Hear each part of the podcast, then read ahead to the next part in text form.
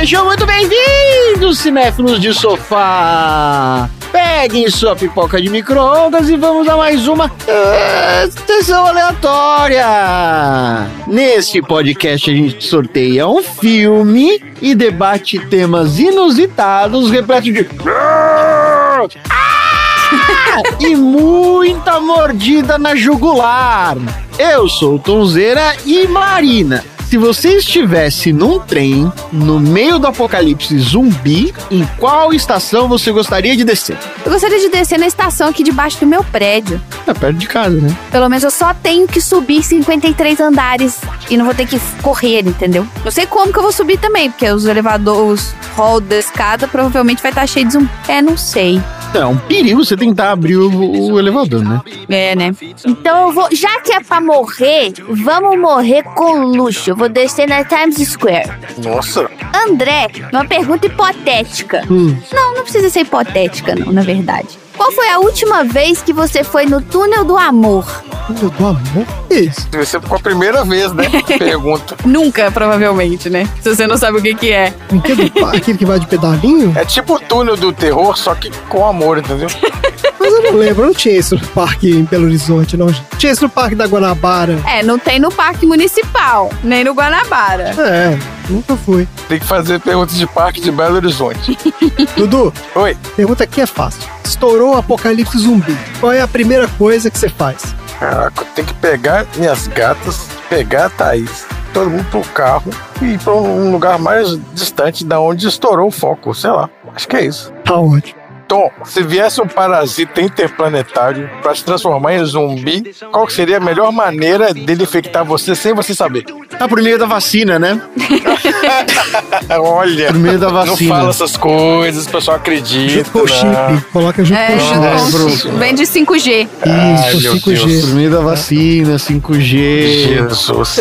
Então é isso. Putz, nesse caso não dá nem tempo de querer pegar pipoca, porque provavelmente vai ter um zumbi dentro do micro-ondas.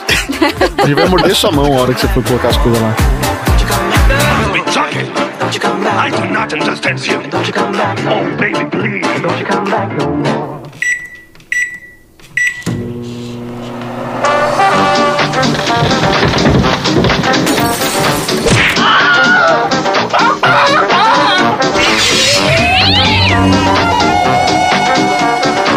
Sessão aleatória.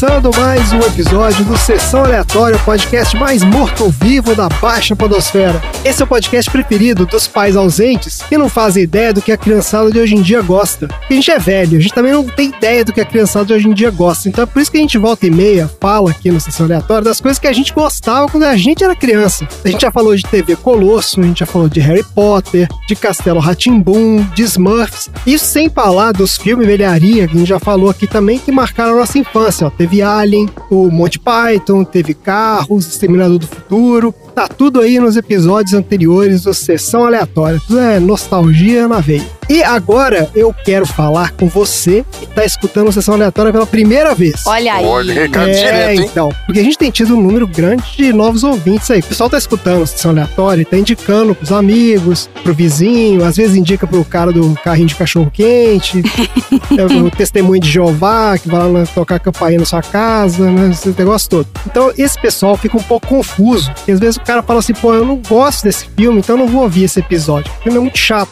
E, gente, é assim, às vezes a gente vai falar de filme chato aqui mesmo, né? A Marina que o diga. Detesta metade dos filmes que a gente fala aqui. É verdade. Mas olha só, você não precisa gostar do filme pra escutar o nosso Não podcast. precisa nem ver o filme. Você nem vê o filme, A exatamente. Marina precisa ver o É. filme, olha só. Você tá melhor que eu, ouvinte. Você pode, inclusive, pular a parte do filme. Você não precisa nem ouvir a parte do filme, você pode ir direto pros assuntos Não, não aleatórios. pula não, André. Ô, gente, o André demora quatro horas pra fazer essa pauta. Vai, escuta aí, não mata É. ninguém, não. porque- Não, pode pular, tá autorizado. Pode pular. Tá. Pula aí. Que desapego. Porque o filme é aquela entradinha pra abrir o apetite, entendeu? Que é pra atiçar a curiosidade, mas o prato principal vem depois. São os assuntos aleatórios, que é onde a gente tem os aprendizados importantes que mudam a nossa vida, certo?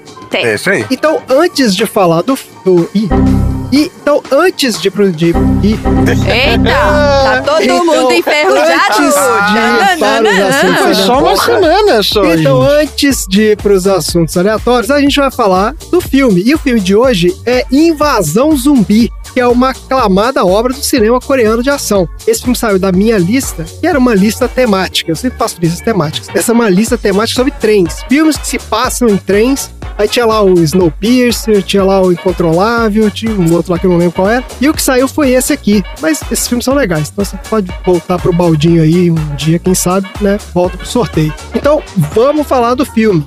Invasão Zumbi é um filme de 2016, dirigido por Yeon Sang-ho, com o roteiro do próprio Yeon Sang-ho e Park Ju-suk. E eu já vou pedir desculpa aqui para todos os nossos, a nossa infinidade de ouvintes coreanos.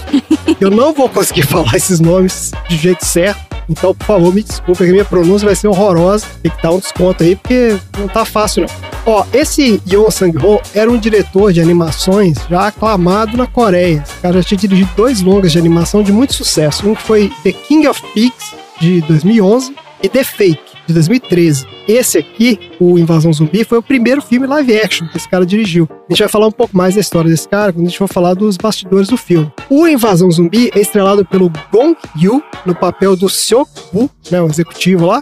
A Marina é fã do, do Seok Woo aí, né?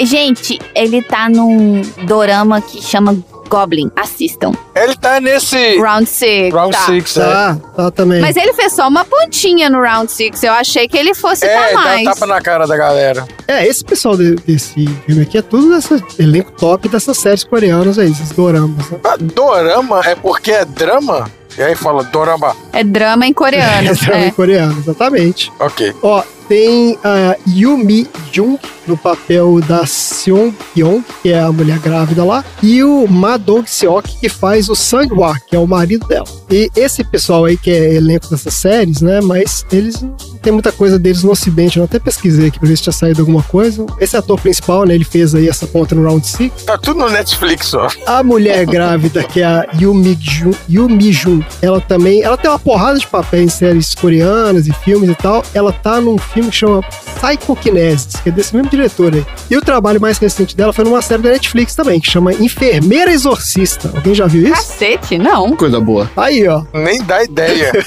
pode assistir lá. E o outro cara que eu comentei, que é o Ma Dong Seok, é aquele cara grandão, que é o marido dela. Esse cara tem uma filmografia extensa, ele tem vários papéis em filmes de ação coreanos. Ele é tipo um action hero coreano mesmo, ele é, um, é tipo um Jason Statham, sabe qual é? cara, eu, eu achei ele muito bom, cara. Ele é muito legal. Gostei da atuação dele. É, e ele tem essa pegada mesmo de astro de ação. Então, assim, por isso que ele ganha da porrada no zumbi, ele ganha do zumbi no braço, entendeu? Então você tem que olhar pra esse cara, você tem que ver um, tipo um John Cena, entendeu? É esse naipe de herói de ação. E ele tem também algumas pontas em filmes de Hollywood. Nada muito notável, não. Agora, eu vi que ele tá no elenco dos Eternos, que é esse próximo filme da Marvel que vai sair aí. Sim, ele tava no tapete vermelho, inclusive. Ó, bora lá então pra sinopse e MDB desse filme aqui. Quando um vírus zumbi ataca a Coreia do Sul, os passageiros num trem terão que lutar por sobreviver. É, check. Ó, eu vou fazer ó, minha sinopse aqui, que não é muito maior que o do MDB, mas um pouquinho mais elaborado.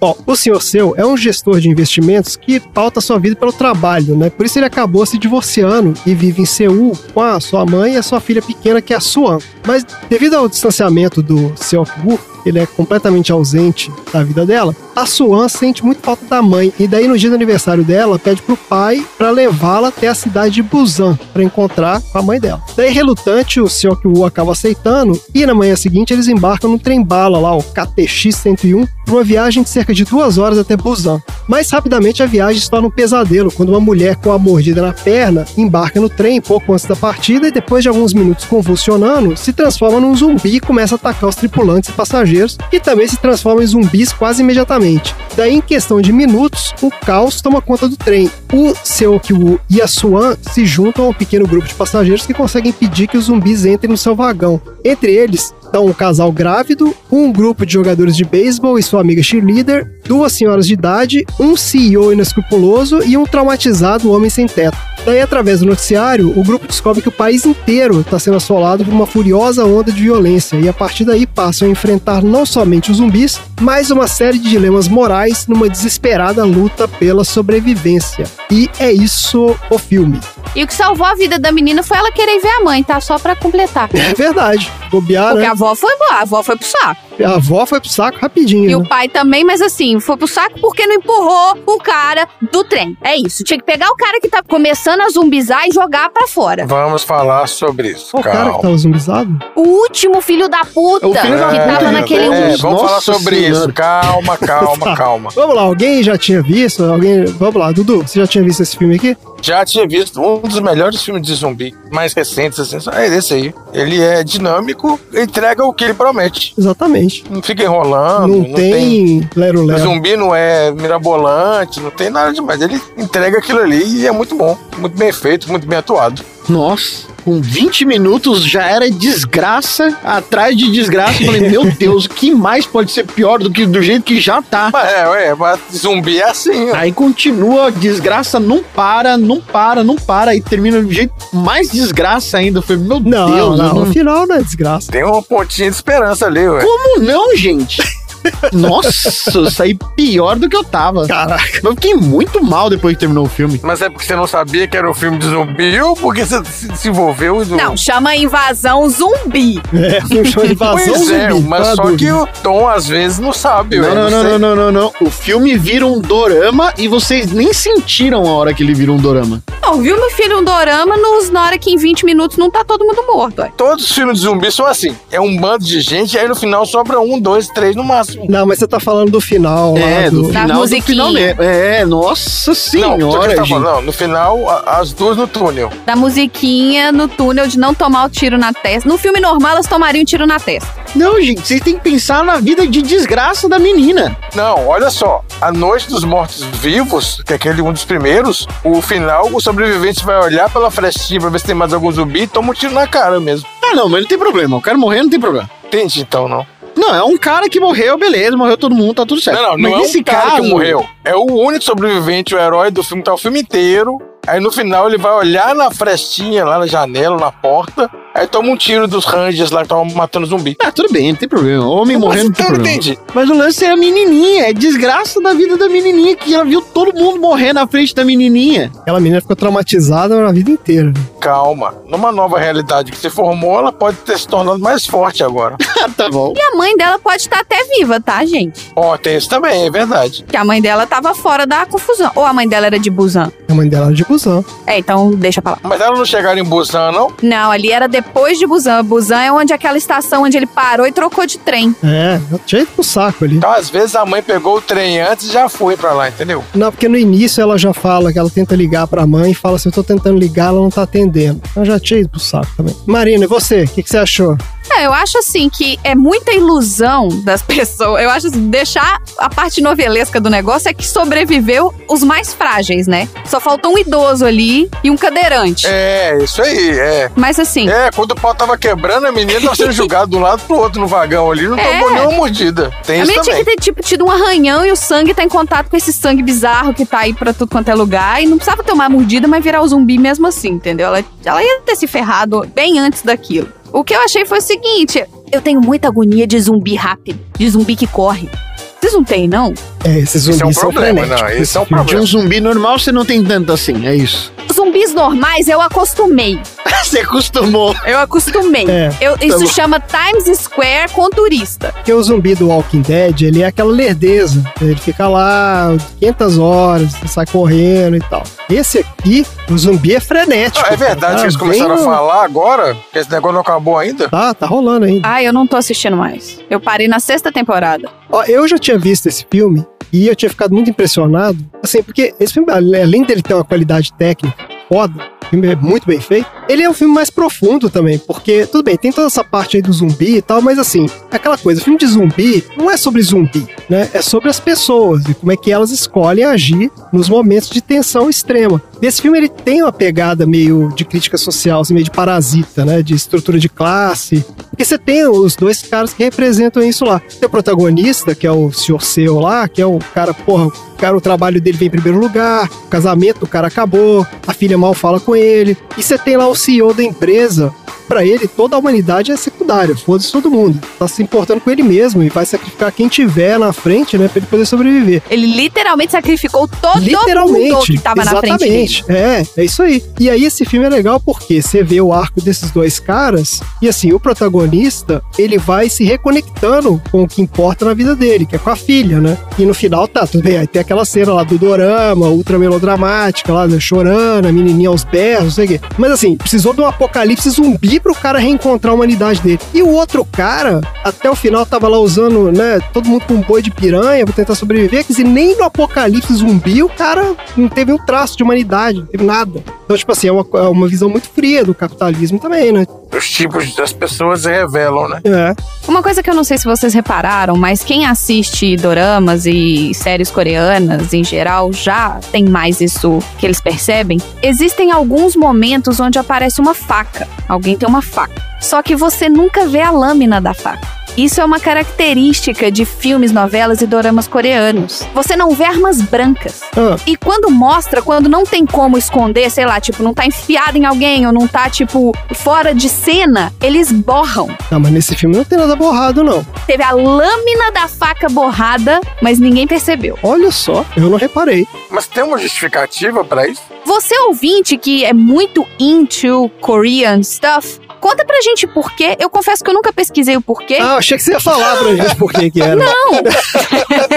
Ah, eu tava achando que Não, ia vir a... eu já percebi em várias novelas que eu assisti. Ele mostra pancada, ele mostra soco, ele mostra sangue, mostra mordida, ele mostra arma, mas normalmente eles borram lâminas. Tá, tá bom. Aí a pessoa vai cozinhar e cortar o negócio e a lâmina parece borrada na novela, é isso? Parece borrada na novela, sim. Ah, até quando é pra uma coisa que não... Até quando não é para uma ameaça. Então no programa da Palmirinha coreana lá, aparece borrado. Aparece borrado. Olha aí. O fato de aparecer borrado, ela deixa de ser uma lâmina? Não, ela continua sendo uma lâmina. Então! É, então, mas é uma questão cultural, né? Mas, gente, se a pessoa está cortando uma banana com uma faca, você sabe que é uma faca. Que é a única coisa que corta. Mas, eh, Dudu, o que você tem que entender é que existem coisas que não fazem sentido pra gente, mas são culturais deles. E é uma coisa que eu gostaria de saber genuinamente. Então, se algum ouvinte souber o porquê disso, conta pra mim, então. Seria bom, seria bom a pessoa explicar. Olha lá, tem um artigo no, no Medium que fala sobre isso. Olha aí. É uma censura na norma coreana de comunicação, artigo 37. Olha aí, é uma lei, então. Não pode mostrar a lâmina. Não pode mostrar nenhuma representação gráfica de decapitação, nenhuma coisa que remeta. Era por isso. Que remeta a suicídio, nem mutilação ou morte por arma de fogo ou faca, porque eu também não lembro ninguém atirando em ninguém, não. É, quando é arma de fogo, eles normalmente você vê a arma, aí a arma sai de cena e você escuta o tiro, Ah, eles não mostram. não mostram o tiro e não mostram a perfuração. Só mostram depois, sei lá, o sangue, alguma coisa assim. E também não pode mostrar animal morrendo. Olha só, que Ah, eu interessante não isso. sabia disso, não. Informei. Isso aí, Tom. Arrasou.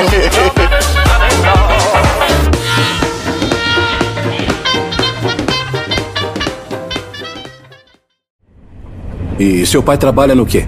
Gestão de investimentos. Ah, ele é um gestor. É, É um sangue suga. A vida dele é explorar os outros. Não fala isso, principalmente na frente da criança. tá tudo bem. É o que todo mundo acha mesmo.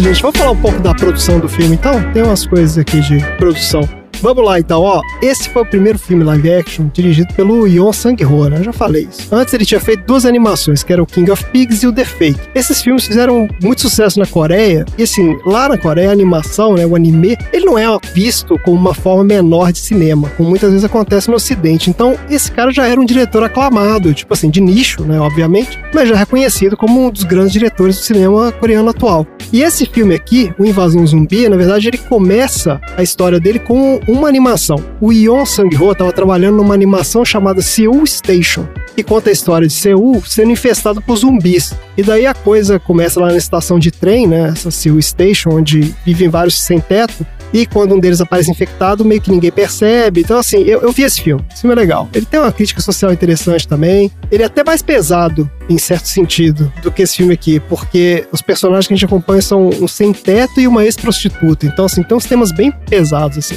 Mas enfim, eles cara estavam trabalhando nessa animação e teve uma ideia. Ele falou, pô, uma estação de trem. Então, o que, que aconteceria se um desses zumbis entrasse no trem? E aí ele bolou a ideia de fazer um filme com essa premissa, então, tipo, pô, fazer uma continuação da história do anime lá. E os produtores adoraram a ideia. E daí tiveram a grande sacada que foi fazer o filme live action. Porque nunca tinha sido feito um filme de zumbi na Coreia. Então os caras sacaram que isso ia gerar um hype, entendeu? Foi uma coisa meio planejada mesmo. E na hora de escolher o diretor, os produtores foram lá e falaram pro Yoon Sang-ho, falou, pô, você é o pai da criança, né? Vai lá e dirige esse troço. E ele nunca tinha dirigido um filme live action, então ele relutou um pouco, então acabou topando.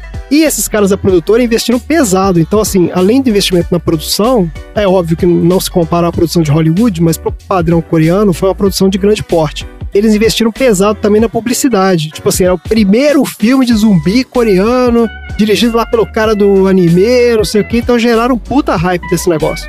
O que aconteceu foi que o live action acabou sendo lançado antes do anime e foi um mega sucesso, não só na Coreia, como em vários países da Ásia, Singapura, Malásia, Hong Kong. Esses caras estimam que o filme teve mais de 11 milhões de espectadores só na Coreia do Sul foi uma das maiores bilheterias da história do cinema coreano. E pro lançamento no Ocidente, os caras conseguiram colocar o filme para estrear na sessão de meia-noite do Festival de Cannes, que é uma sessão reservada para grandes blockbusters ou filmes comerciais de gênero que não entram na competição. E daí esse filme foi ovacionado lá, o pessoal ficou maluco. Falaram que tipo, é o melhor filme de zumbi de todos os tempos e tal, então acabou gerando muito interesse no Ocidente também. Daí, no final das contas, o filme rendeu mais de 93 milhões de dólares no mundo, ele se tornou o décimo maior faturamento de um filme coreano na história do universo, um sucesso absoluto. Eu gosto dos parâmetros da história do universo. É verdade. e aí o que, que acontece quando o filme sim faz sucesso? Virou franquia. Opa, claro. Money Talks. Exatamente, né? Os caras já começam a pensar, bom, o que a gente vai fazer depois? Então, o anime, o Seoul Station, foi feito em paralelo. Capa de caderno de zumbi, fantasia de zumbi pras crianças. Mochila. Mochila de zumbi, coisa que você morde baba igual zumbi.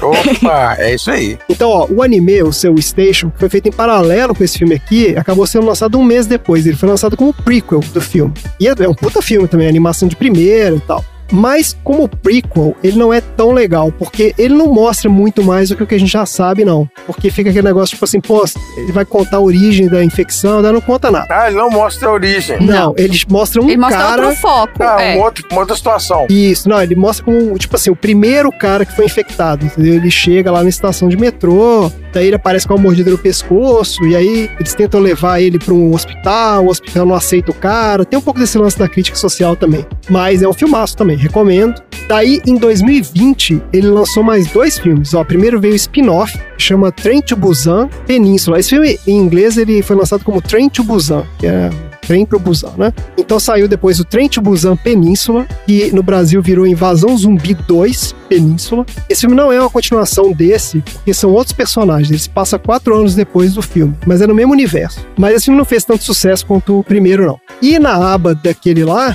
veio também uma versão estendida desse filme aqui, que é o Trem to Busan Extended. O filme foi de 2020. Parece que tem umas cenas adicionais que eles colocaram pra conectar, né, o primeiro filme com o segundo. Versão do diretor? É, eu entendi que eles filmaram umas cenas a mais pra conectar com esse Península aí que eles lançaram depois. Só pra fechar então, tá pra sair na Netflix aqui uma série desse diretor aí, ó, Yon Sang-ho. Chama Profecia do Inferno. Deuses. Olha, É o Hellbound. Vai estrear dia 19 de novembro. Não tem nada a ver com esse filme aqui. esse ano ainda. É, vai sair agora. É zumbi também? Então, não tem nada a ver com esse filme. Mas é uma série de terror do cara. Mas eu achei. O cara é bom. Esse cara é bom. Então vale a pena dar uma olhada aí nessa série. É, o cara é bom, o filme me surpreendeu. Eu não gosto muito de filme de zumbi, não. É, não é minha primeira opção também não de assistir. Também não sou muito fã, não. Mas eu acho que esse filme é isso. Ele tem várias camadas, entendeu? Dá pra você apreciar ele pela parte de aventura mesmo, da ação do zumbi. Mas tem essa parte humana aí que é bem legal. É bem interessante. Então é isso, gente. Bora pro troféu aleatório? Bora. Bora pro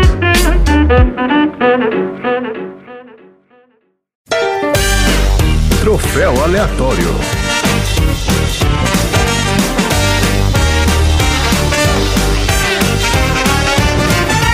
Beleza, gente, vamos lá. Troféu aleatório. Tom, define aí para o nosso ouvinte o que é troféu aleatório. O troféu aleatório é quando você tá num trem infestado por um monte de zumbi e aí, por sorte, você não sabe que isso tá acontecendo porque você resolveu ir no banheiro na hora.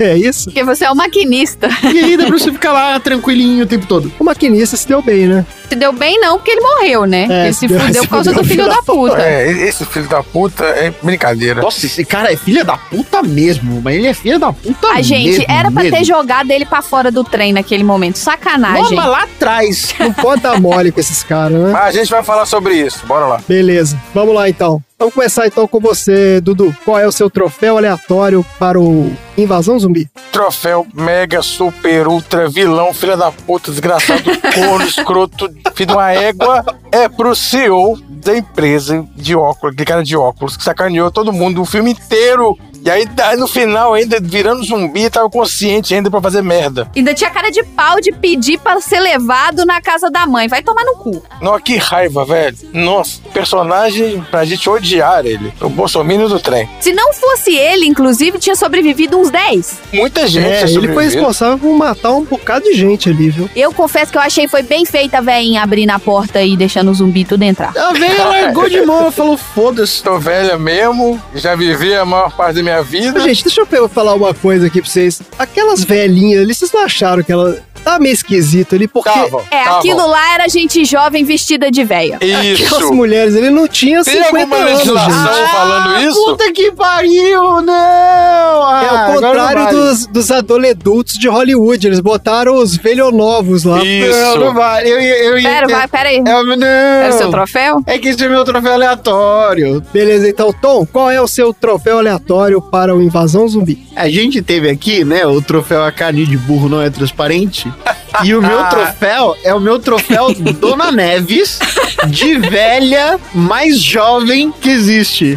Que era Chiquinha vestida de velha. Ai, tem gasguei. Aquela lei da faca vale pra velho também? Não pode Não mostrar pode velho? velho no Não filme, pode ter né? velho morrendo às vezes. Pode ser que não pode ter velho É morrendo. muito esquisito, porque não tem uma ruga no rosto da- das mulheres lá. É que as mulheres não tinham 50 anos, gente, pelo amor de Deus. A maquiagem é até ok. O lance é assim, a hora que elas aparecem, já ligou um sinal de alerta pra mim. Falei, que véia mais esquisita. Aquelas perucas, não é? É, era, o problema era o cabelo. A dole velha, né? A é velha, É, o exatamente. problema era o cabelo. Então, no- o problema não era o cabelo, porque tem uma hora em que mostra a mão delas. tem uma ruga. A mão, o pescoço, tá tudo suave nelas. É bem Dona Neves mesmo. Foi muito engraçado aquilo mesmo. Eu demorei pra entender que elas estavam fazendo papel de velhinhas. Ó, o que vocês têm que também lembrar é o seguinte: o, o- o asiático, ele não tem tanta ruga igual o- os cara pálida, né? Beijo o Xi, que tem zero rugas. Inclusive. Nem é velho também, né? Vai ficar ofendido. Desculpa, Xi! Chamou de de velho. Manda um beijo e pede desculpa em sequência. Eu acho que elas ali estavam mais novas que o Shiva. Mas eu não sei se é uma questão étnica, não. Eu fiquei com a impressão ali de que eles simplesmente botaram algumas atrizes whatever ali mesmo. Sei lá. É estranho também aquele negócio. Aquela peruquinha de cabelo enrolado era uma peruca, gente. Não é. Pode até ser velha, mas o cabelo não é dela, não. Era uma pegada meio Dona Florinda, né? Porque Dona Florinda também, ela fazia papel de velha, né? Ela, parecia, ela tinha que ser velha ali. E o Kiko era um cara de 30 anos fazendo o papel do Kiko, né? E ela devia ter a idade dele, a atriz. Era o marido dela, não era? Quem que era o marido dela? Era o marido dela? Tá de sacanagem, sério? Não, gente. Não, o marido não, não. dela era o Chaves. Ela era casada com Kiko. Não, não. Oh, não. meu Deus. Fala. Ela era casada com Kiko, aí depois eles se separaram e ela foi casar com Chaves. Aí, aí eles tretaram e depois disso acabou o Chaves, entendeu? É Não mesmo? é possível, Foi por isso não, que acabou não, o não é Chaves? possível. Quer dizer, não é por isso que do- acabou o Chaves, mas depois o Chaves volta sem o Kiko. A animação do Chaves não tem o Kiko, não é? Ah, não, não tem a Chiquinha, é outra treta. A Chiquinha, eu lembro que tinha uma treta que era um negócio de direito do personagem. Mas a treta dela é direito autoral, é. É um monte de treta, é. Tá bom, então essa árvore genealógica do Chaves aí vai, vai ficar Quando pra passar próxima. o filme do Chaves aqui, a gente conversa sobre isso. Tem um filme do Chaves? Não, não É tem. claro que não tem, né? Marina, qual é o seu troféu aleatório por invasão zumbi? Então eu tô com um problema. Ih, Eu tenho três troféus aleatórios. Então, André, fala um número de um a três. Três. O troféu aleatório de hoje é o troféu vizinha fofoqueira que vai pra menininha que mete o carão no banheiro quando o pessoal vai lá ver o maluco que tá lá no banheiro falando. No início do filme, quando eles alguém chama o funcionário do trem e fala: Ó, tem um cara doido ali que a gente até acha que é a menina que vai sair mordendo as pessoas, mas na verdade parece que é um, um sem teto. Era o cara sem teto, é. A menina vai lá e mete o carão e tá lá vigiando tudo que tá acontecendo, entendeu? Tá lá prestando atenção. E menina? A menininha! A filhinha do cara? Então ela ganhou o troféu vizinha fofoqueira que vai pra lá meter o carão. Eu tinha o troféu Jequiti e o troféu Alexandre Nardoni também, mas dessa fica pra próxima. Nossa senhora, meu Deus do Porra. céu, eu quero saber nem qual é. Nada, era sacanagem.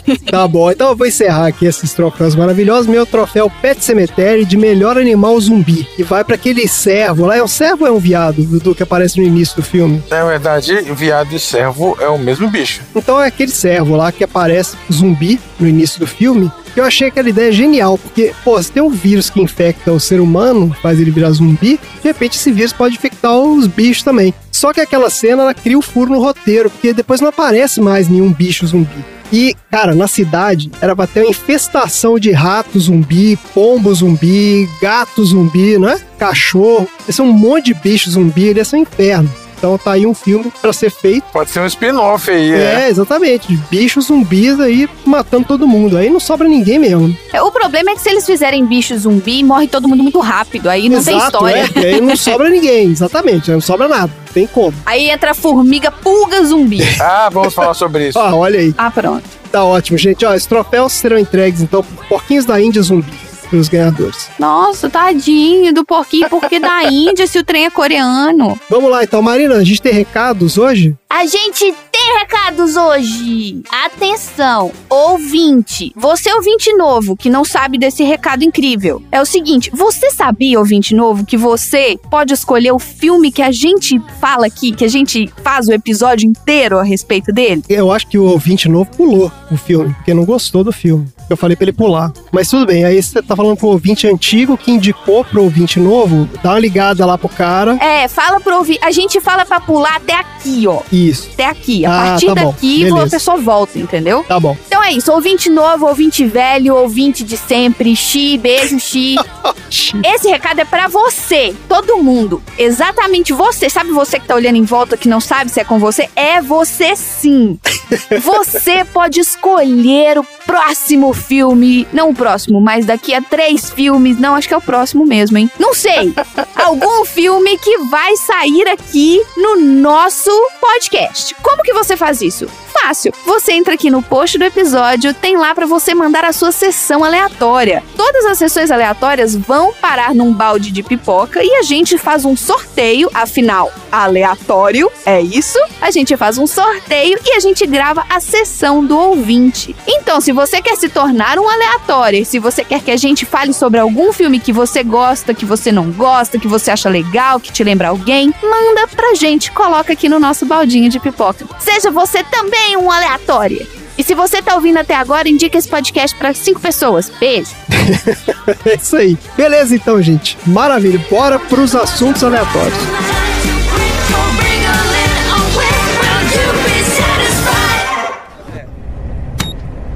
Alô? Tem alguém aí? Tem sim, é o maquinista, pode falar. Não sabem de nada. Vocês não sabem o que está acontecendo aqui atrás. Por que não vamos parar em Chonan? Sabemos sim, senhor. Foi uma ordem da central de controle. Não posso fazer nada. Por favor, fiquem sentados. Eu não acredito. Isso é um verdadeiro absurdo. As pessoas estão ficando enlouquecidas nesse trem. Você tem que parar em Chonan, entendeu?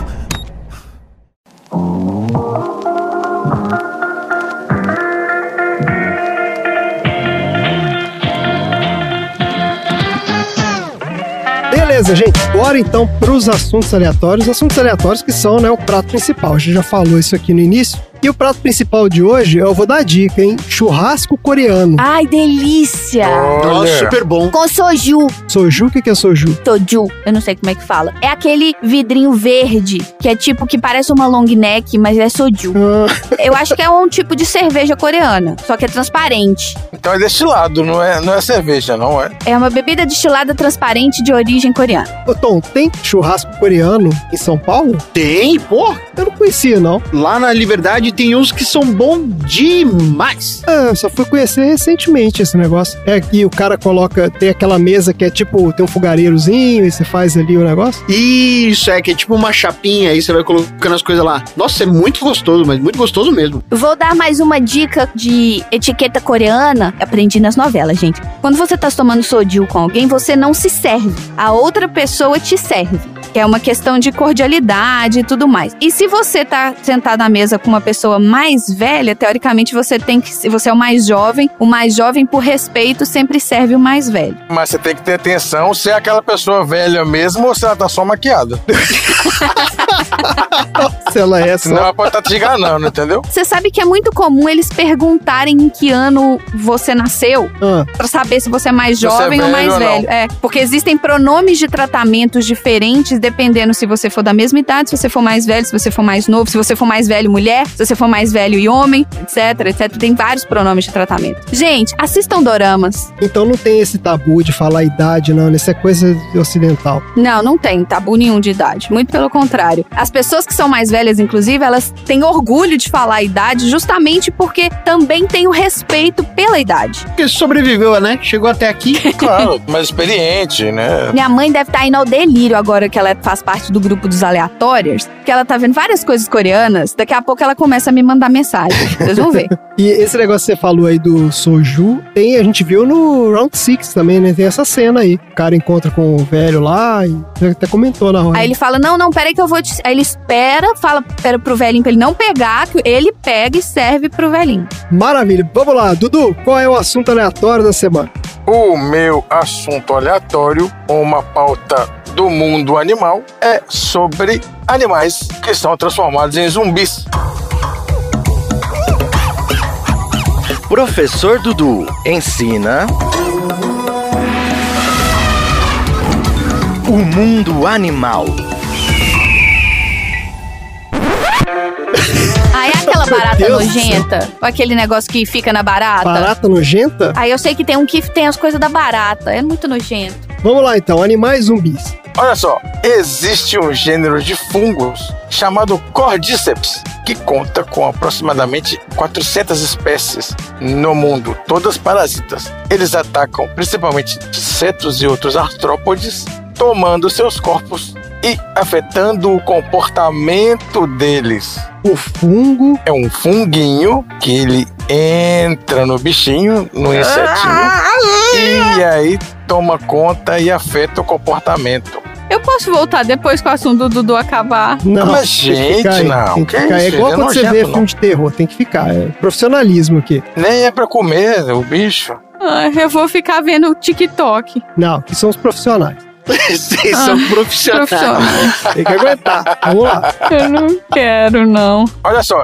esse fungo é um fungo, gente. Fungo, vocês comem fungo? Vocês estão vocês Eu não como, mal não. de fungo? Eu não como, Eu não. como fungo feliz da vida. Come sim, no queijo. Ah, no queijo eu Vai como. Crescendo, come fungo, sim. É, aquele queijinho verde que você gosta aí, ó. Isso, na cerveja, tá tudo aí. Olha só, um desses fungos é o Cordyceps unilateralis. E aí, por exemplo, ele infecta formigas, transformando elas em suas hospedeiras. Aí ele faz a formiga subir na parte mais superior das plantas e a formiga fica agarrada lá até morrer. Dessa forma, ela fica pendurada e espalha a maior quantidade possível de esporos desse fungo que vai nascer de dentro do corpo dela morta. Nossa senhora, que coisa bizarra. Ele infecta, aí ele faz ela subir numa folha alta, deixa ela pendurada lá, e aí quando ela morre, os esporos brotam do interior dela. Eu não quero mais brincar de sessão aleatória, não. É, vai sair daqui direto pro banho. Gente, calma, isso aí por enquanto ainda tá na. Pois é, estamos no- então, por isso, vai piorar. Ó, eu vou falar que eu acabei de escutar um PDG aí, e o sujeito ficou falando de comer inseto, não sei o quê. Tava muito mais nojento. É, e não fui eu também, não. E eu tive que escutar e eu fui profissional, mas profissionalismo tem limite, gente. e se você quer saber do que a gente tá falando, vai lá escutar o podcast de garagem, o Jornal da Garagem, edição número 13. Ataque de oportunidade. Vai lá, Dudu, próximo. Olha só, tem uma, um crustáceo marinho pequenininho que é uma craca. Ah. E ele ataca outros crustáceos. Ele é tão pequeno que ele era considerado um fungo também, mas eles descobriram que ele é um crustáceo também. Ele chama saculina. Ataca caranguejos. Ah, que bonitinho. Depois que ele encontra o caranguejo, a fêmea da craca descarca mais de 90% do seu próprio corpo, se reduzindo a um agrupamento de células que vão se ramificar no interior do hospedeiro. Olha que coisa linda. Meu Deus do céu, pra que isso? 10% só do parasita tá dentro do hospedeiro, o resto foi descartado. Caramba. Aí, quando ela domina o organismo desse caranguejo, ela abre o orifício pro macho dela entrar. E aí eles acasalam dentro do hospedeiro, do caranguejo. Deus. Que loucura! Ah, um motel, é caranguejo motel. Isso, vira motelzinho. É esse negócio que tem um saquinho embaixo aqui, Dudu? É umas bolas no caranguejo, mandei no grupo dos aleatórios. E olha só, se esse caranguejo é uma fêmea, ele faz com que ela carregue e distribua as larvas de sacolina pensando que são filhotes dela. E não é. Então eles acasalam e ainda usam de creche. Imagina que loucura! É motel barra creche. Se ela infectou um macho, ela transforma ele do jeito que ele acha que é fêmea. Se comporta como fêmea e vira creche do mesmo jeito. Olha aí! Interessante. Temos também aqueles que infectam lesmas e caracóis. É Claro claro, que por que não, né? Que não pode comer, hein? Aprendi lá no PDG. Não come lesma, não. Se você vir algum caracol, alguma lesma que tem alguma coloração esverdeada, quase que fluorescente, esses animais tiveram o corpo possuído por uma espécie de verme chamada Leucocloridium. Eles invadem os moluscos, mas eles não completam o ciclo de vida no molusco. Ele completa o ciclo de vida nos pássaros. que comem o molusco? Isso, ele infecta o molusco, ele colore o caracol ou a lesma, e aí ela vira uma isca mais fácil, uma presa mais atraente para as aves. E aí a ave come a lesma e o caracol, e aí ele completa o ciclo dele dentro da ave. Caralho, que loucura, mano. Olha só, tem uma rãzinha agora, se você procurar aí. A rã infectada por um verme chamado Ribeiroia, o verme provoca deformações nela. Por exemplo, nascem patas a mais. Olha, é um monte de perninha no sapo, gente, que dó! Nossa, que coisa bizarra. E funciona normal? Não funciona normal, só aparece. E aí, ó, ela fica maior, ela fica mais atraente também para os predadores. Ah, E aí, os parasitas transportados de lagoa para lagoa pelos predadores. caramba, então ele faz uma mutação no sapo pro sapo ficar mais. Ele infecta o girino, é isso? Isso, inicialmente suspeitava-se que essa deformação podia resultar de uma maior exposição dos embriões à poluição decorrente do uso de pesticidas. Acharam que era isso que estava fazendo. É, tipo peixe de três olhos lá dos Simpsons. Isso, e na verdade não é, é um verme, o Ribeiroia. Se bobear, o Godzilla, no final das contas, é só uma bactéria, então, que chegou num girino e virou dessa bosta. Ai, gente, olha, eu vou postar uma foto nos grupos dos aleatórios. É, tem um sapo que cresceu um bracinho na barriga dele, gente.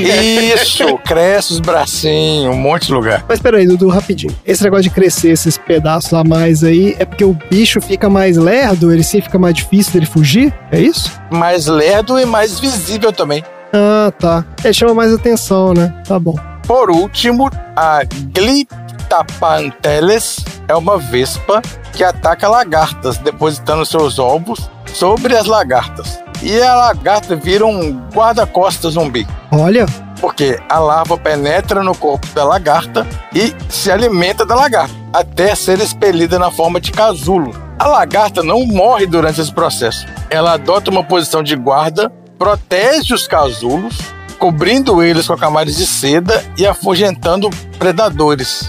Depois que a metamorfose da vespa é finalizada, a vespinha sai do casulo e a lagarta morre de exaustão e fome. nossa senhora. Tá ótimo, gente. Olha que beleza. Então, os zumbis do- da vida real. E aí? Todo mundo virando zumbi, infectado por parasita. É, é engraçado que não é vírus, né, Dudu? É tudo parasita isso aí, né? Não, nada de vírus. Tá aí. Beleza, gente. Excelente, então. Bora pro próximo assunto aleatório.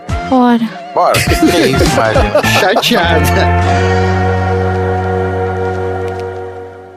Querida, Quem tá falando? por que foi você que atendeu? O- onde vocês estão? A gente tá no. Num banheiro? É, e, e em qual vagão vocês estão? É, é, eu não sei. É no. É no 13! Corre pra cá! Querida!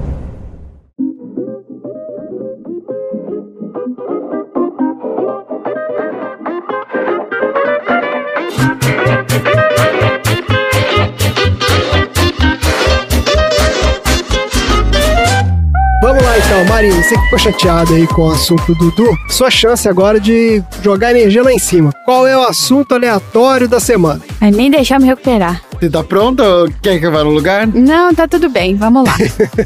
Vamos lá. Durante o filme, a gente vê que eles descobrem que esses específicos zumbis desse filme, eles não vão até você se eles não te veem. Ah, é verdade. E isso foi surpreendente, porque tem algum movimento, tem algum barulho, porque não tem como aquela quantidade de gente ficar em silêncio, mas eles não estão tão engajados, né, pra invadir, a- pra atravessar aquela porta se eles não estão vendo as pessoas se movimentando. Isso fica mais evidente ainda que o escuro é uma fraqueza desses zumbis quando eles passam por um túnel. E por sorte do cara, tá uma porrada de túnel naquele caminho lá, né? Mas essa é uma das vantagens, entre aspas, né? Essa é uma das características do trem-bala. O trem-bala ele não pode ficar fazendo tanta curva assim. Ah, Ele é muito rápido, é verdade. Então, quando você constrói um trilho de trem-bala, ele tem que ser o mais reto possível. Tem que furar tudo. Mas não vamos falar sobre trem-balas, nós vamos falar sobre. Túnel. O trem do Levi Fidelis, não?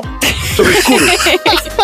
Nossa, seria. Vamos Levi falar sobre túneis. Túneis! Túneis? Olha aí. Olha aí. É. Energia lá em cima. Vamos falar de túneis.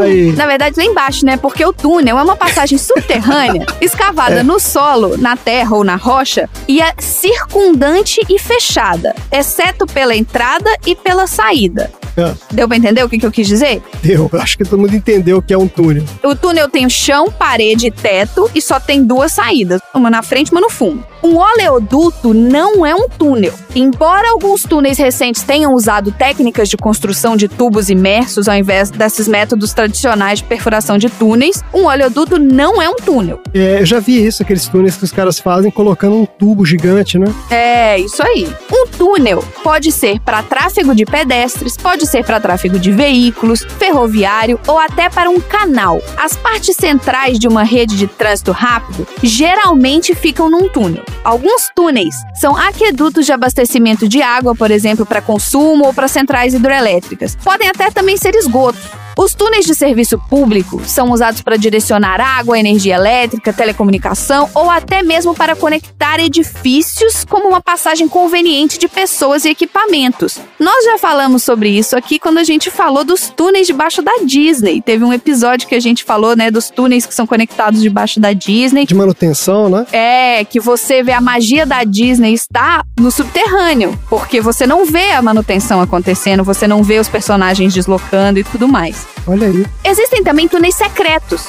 Eles são construídos normalmente para fins militares ou por civis para contrabandos de armas ou de pessoas. Existem também túneis especiais, o Dudu vai poder saber falar sobre eles também, que são para passagem de animais silvestres, construídos para permitir que os animais cruzem as barreiras feitas pelo homem e que tenha segurança. Passagem de fauna, que chama. Muito da tecnologia inicial de construção de túneis evoluiu da mineração e da engenharia militar. Então foi de lá que eles foram criados. Os predecessores dos túneis modernos foram adições para transportar água para irrigação ou para até água potável e esgoto. Os primeiros Quanats, que são os aquedutos, eles foram de antes de 2000 antes de Cristo.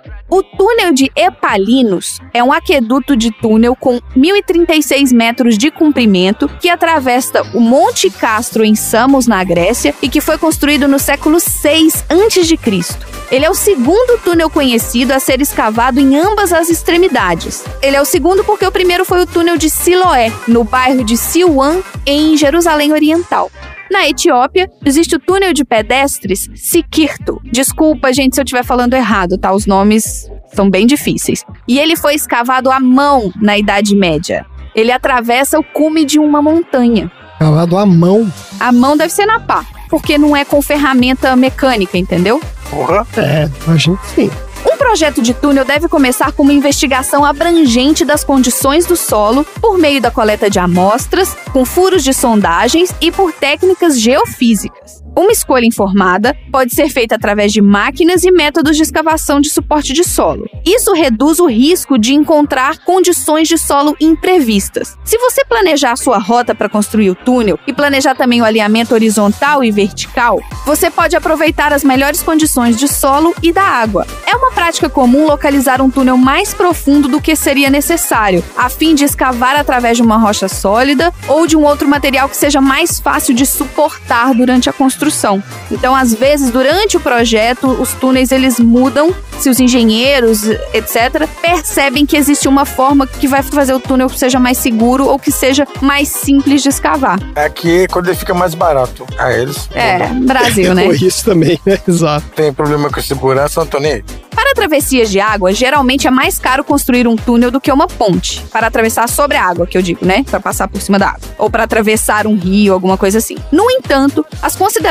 de navegação podem limitar o uso de pontes altas ou vãos de ponte levadiça que cruzam esse canal de navegação. E aí vão precisar de um túnel para atravessar essa água. Pontes geralmente requerem uma pegada maior em cada costa do que os túneis em si. Porque o túnel ele só entra e sai. A ponte não, ela tem os retornos, você tem as vazões, né? Você tem que dar saída, você tem que dar entrada. A engenharia da ponte é mais complicada, é isso? Ela ocupa mais espaço nas extremidades. Ah, ocupa mais espaço nas extremidades. Tá bom, beleza. Em áreas com imóveis caros, como Manhattan ou na área urbana de Hong Kong, esse é um forte fator a favor de um túnel. Existe um projeto que é o Big Dig de Boston. Ele substituiu estradas elevadas por um sistema de túneis para aumentar a capacidade de tráfego, em alguns lugares ocultar o tráfego, recuperar terrenos e poder reunir a cidade a uma orla marítima. Porque onde você tem essas pontes, você não consegue ter uma orla porque você ocupa muito espaço da orla para fazer retornos, etc. Certo. Bad Vibes Cast. Ih, lá vai. Ué, mas tava tudo bem. Túnel, pô. É. É um negócio de boa.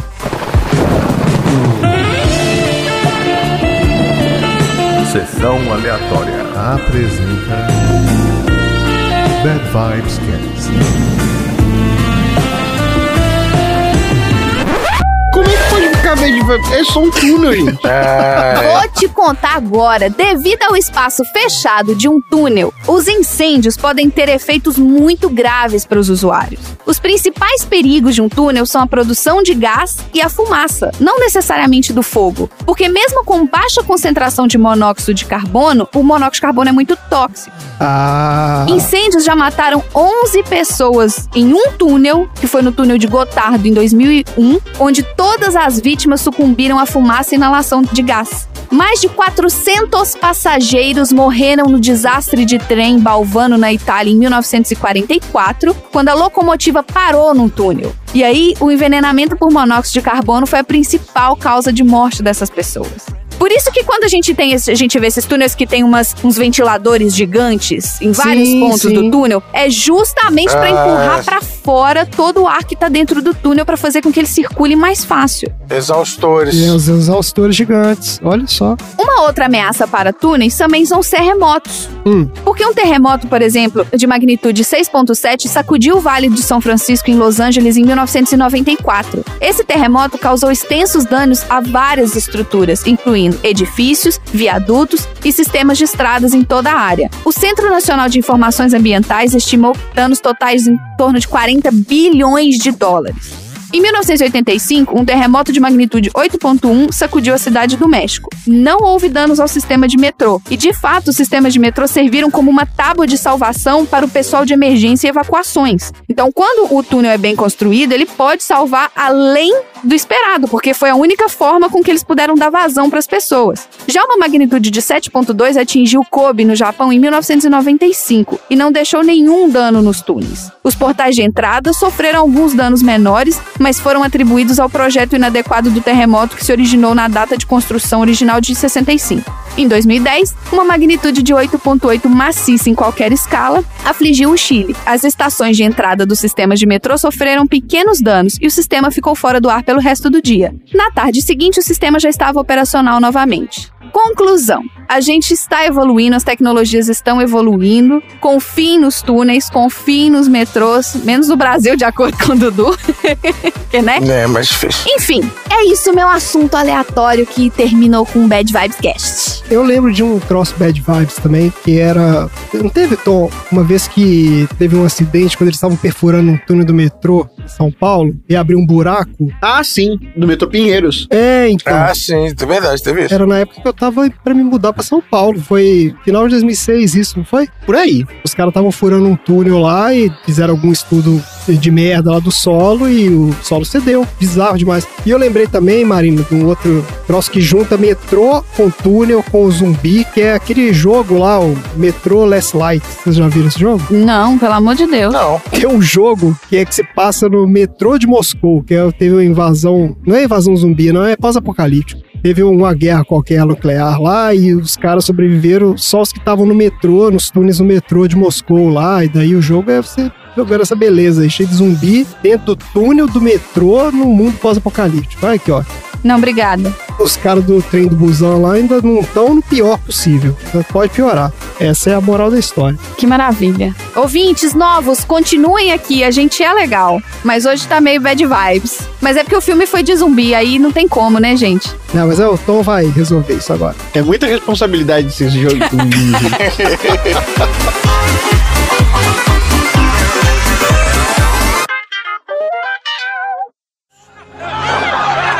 Prezados cidadãos, não se apavorem com certos rumores infundados e permaneçam em segurança e em suas casas.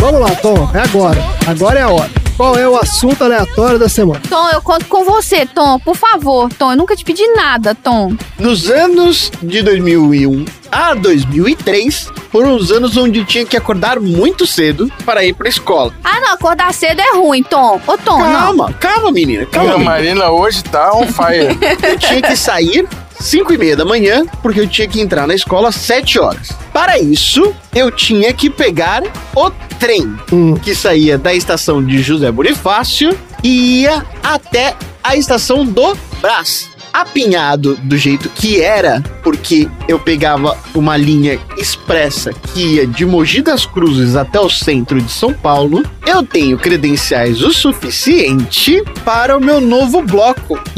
Ah, lá vai. Ah, dá licencinha aqui, ah, rapidinho. Vira seu braço pra lá, eu viro meu cotovelo pra cá. Só, só um minuto e o guarda pode estar na plataforma. O guia de sobrevivência para lugares superlotados. Boa. Eu vou dar aqui dicas curtas e rápidas sobre como sobreviver a grandes aglomerações perto das estações de trem. O primeiro de tudo é, fique esperto logo de cara se existe uma fila para fora da estação. Procure outras alternativas de transporte público, porque provavelmente deu uma merda muito grande. Porque se é pra estar pra fora da estação, o controle é diferente de como funciona no metrô, onde as pessoas dosam a quantidade de pessoas dentro da estação. Na estação do trem, se tem gente pra fora, é porque fudeu mais ainda lá dentro. É porque não cabe mesmo, né? Não é porque estão controlando as pessoas. A outra é, procure sempre as pontas da estação para poder embarcar no trem, especialmente se você puder ter a oportunidade de poder pegar o último vagão, levando em consideração que o primeiro vagão é sempre o vagão que está indo no sentido da direção para onde você vai. Olha, Tem algumas cidades que eles reservam o primeiro e o último vagão para pessoas com deficiência, idosos, com mobilidade reduzida e tudo mais. Existem algumas estações que têm isso. É, em São Paulo também tem. É, na estação da Sé eu já vi isso lá. O outro é tome cuidado com o espaço entre o trem e a plataforma. Isso é uma dica real. Ah, por favor, né? Eu vou contar essa história pelo seguinte: de 2001 a 2003, a estação de trem do Brás era muito diferente da maneira como era hoje. A distância entre o trem e a plataforma, ela não era só medida pela distância como se a plataforma estivesse na mesma altura que o vagão do trem. A plataforma ficava muito para baixo, você pulava para fora do trem. Nossa, que perigo! Se você se esquecesse desse detalhe, era muito capaz que você passasse e sumisse no vão Nossa entre o trem e a plataforma. E isso aconteceram algumas vezes. Cerca de mil passageiros se machucam por ano no vão entre o trem e a plataforma. É doido. Principalmente porque às vezes o ato de você entrar ou sair do trem é um ato involuntário. Opa, se Às é. vezes ou você é jogado pra dentro do trem, às vezes ou você é jogado pra fora do trem. Tudo pode acontecer. Às vezes você entra no trem sem querer, inclusive, tá? Já aconteceu comigo. Então, muitas vezes eu já vi as pessoas caindo e daí vira mó gritaria, as pessoas puxam as pessoas que caíram pelos braços e a pessoa sai preta em segundos. Fuligem a Ai, alma. que dó. Mas o trem aqui que vem pra Ipatinga, ele tem os passageiros, mas ele cruzava os que carregavam minério. Todo mundo saía brilhante do trem. Ao entrar no trem, certifique-se sempre de que não há ninguém sentado no chão. Sempre que você entrar no trem, fique longe das portas, pelo amor de Deus. Vá pro meio do vagão, não custa nada. É porque a galera fica aglomerando na porta. O cara quer sair logo. Outra coisa importante é fique longe das pessoas que falam alto logo cedo. Ai, Existe algum problema com elas que 6 horas da manhã elas estão berrando, muito felizes e muito animadas. Mas isso nem sempre você pode controlar. Porém, se você puder, faça amizade com o pessoal que joga truco apostando no trem. ai, meu Deus do céu. Porque Apostando. pode ser uma fonte de renda bastante interessante enquanto você tá num E trânsito, né? entretenimento, né? É. Entretenimento e fonte de renda. A outra é, eu já falei das pessoas que falam alto, mas tem também as pessoas que estão fedidas logo cedo. Ai, gente, toma banho, gente, por favor. É, o problema não é o banho, o problema é a roupa. Ah, é, já, foi conclu... já teve essa conclusão aqui. É a roupa mesmo, porque assim, às vezes você não vai ter essa oportunidade de ficar longe e a pessoa vai esbarrar em você. E já teve vezes que a pessoa esbarrou em mim e impregnou. Ah, E eu tive que ficar o resto da aula inteira sentindo esse cheiro que não era meu. ah, Azedo. Ah. Uma regra certa, tão simples quanto a lei de Newton, é: alguém sempre irá peidar no exato momento em que o trem vai ficar mais tempo com a porta fechada. é. Bom de que agora estamos aprendendo a andar de máscara. Esse é um É, avanço. pois é. Acho que esse negócio de É avanço, máscara de não vai sair de moda, É, não. nossa, gente, não vamos abandonar isso. Vamos fazer um combinado. Não vamos abandonar isso, gente. Vamos fazer um combinado aqui? Dá o dedo mindinho aqui, gente. Vamos prometer que a gente não vai parar de usar máscara. Nunca mais. É bom, máscara é bom. Você não se contamina com outras viroses. Tem a questão do bafo, que ela fica retido ali. Tem várias coisas, é. Vários benefícios. Coloca o dedinho no dispositivo do qual você tá ouvindo o podcast nesse momento pra gente fazer esse acordo. No fio do fone. Fechar um pacto No aqui. fio do um fone, pacto. se você Isso. tiver com o fone sem fio, você só encosta assim no, no- no aparelhinho no momento e tá feito o trato. Primeira reunião aleatória, todo mundo de máscara. A outra é: não deixe ninguém segurar os seus pertences. Ó, no ônibus eu fazia, eu deixava. É, no ônibus em Belo Horizonte é super comum a gente deixar, especialmente na época que a gente era estudante, que carregava aquela mochila cheia de livro. Eu cansei de oferecer pra segurar a bolsa dos outros. Isso, a gente oferecia e, e às vezes você também pé, a pessoa pegava. Não também. façam isso em São Paulo, pelo visto, gente. São Paulo é outro mundo. Teve uma vez em que eu tava do lado de uma senhora e estava sentado uma outra senhora. Essa senhora pediu para outra senhora segurar a bolsa dela. E aí ela segurou. A senhorinha se esqueceu de qual bolsa era dela e simplesmente abriu a bolsa da outra moça, pegou a maçã e comeu. Meu Deus! Que. Aí a moça que tava com a bolsa sendo segurada falou: Mas minha senhora, essa é minha maçã. Ela falou, Ah, errei de bolsa, achei que tinha trazido uma pra mim. E virou um rebuliço desgraçado. Sério? Rolou treta? Rolou treta. Não tente pegar atalhos tentando atravessar pelo trilho do trem. Não façam isso. E nem fiquem se movimentando entre trens também. E nem fiquem se movimentando entre trens também. Porque o que, que acontecia naquela época na estação do Brás? A estação do Brás tinham quatro plataformas, certo? Então imaginem aí, façam com a mãozinha de vocês um número 4. Naquela época, era como se fosse uma roleta. Você pegava o trem e você não sabia em qual plataforma ele ia sair. Ele poderia sair na plataforma 1, que ficava perto da escada rolante, que ia pro metrô, quanto também ela poderia sair na plataforma 4. Aqui acontecia isso também. Tem o, o shuttle, que ele tem, ele pode chegar por um lado, ele pode chegar por um outro, você nunca sabe, é sempre uma surpresa. Isso. É, sim. Dá um aspecto de aventura. e aí, quando caía na plataforma 4, você tinha que dar um maior rolê pela estação do trem. Porque você tinha que cruzar uma plataforma como um todo, depois pegar a pista completa, passar pelas outras três plataformas e subir a escada rolante para ir de trem. Acontece que existiam momentos em que tinham outros trens lá com a porta aberta nas outras plataformas e as pessoas tentavam pegar atalho ou atravessando o trilho do trem ou atravessando o próprio trem. Em alguns momentos as pessoas tentavam atravessar o trem, aí a porta fechava e as pessoas voltavam para a estação anterior. Meu Deus! Ah, mas aqui é default, você pegar o trem pro lado errado e ter que pegar de novo. Isso aqui é, faz parte, você já tem que considerar que você vai pegar o trem errado, inclusive. Ah, E sempre, sempre, sempre desconfie da possibilidade de que você consiga chegar a tempo em qualquer lugar que você tenha marcado. Porque provavelmente quando se trata de trem, ele vai parar no meio do caminho por qualquer razão e vai ficar uns 20 minutos lá sem dar a menor assessoria de dizer o que foi que aconteceu. Tá bom. É isso o meu guia de sobrevivência no transporte público de José Bonifácio até a estação do Brás entre os anos 2001 e 2003. Nossa, que específico. ah, só vale pra esses anos aí, agora que eu percebi. Esse guia de sobrevivência tá um pouco obsoleto aí.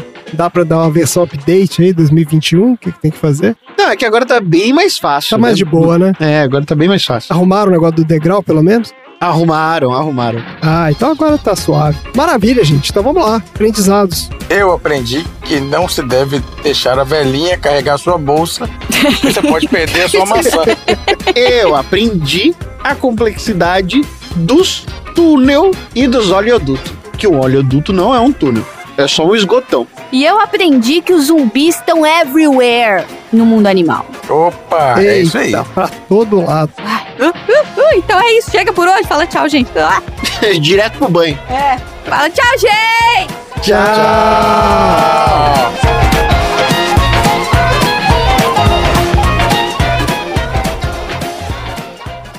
Fim da. Gente, achei uma propaganda de soju feita pelo cara do Ganga Style e o Snoop Dogg. Nossa! Excelente. Quanta coisa. Bota no, no grupo lá. Se bem Quanta que coisa. Coreia é isso aí, né, velho? É muita coisa. informação É verdade. pra uma imagem só. Isso é aleatoriedade.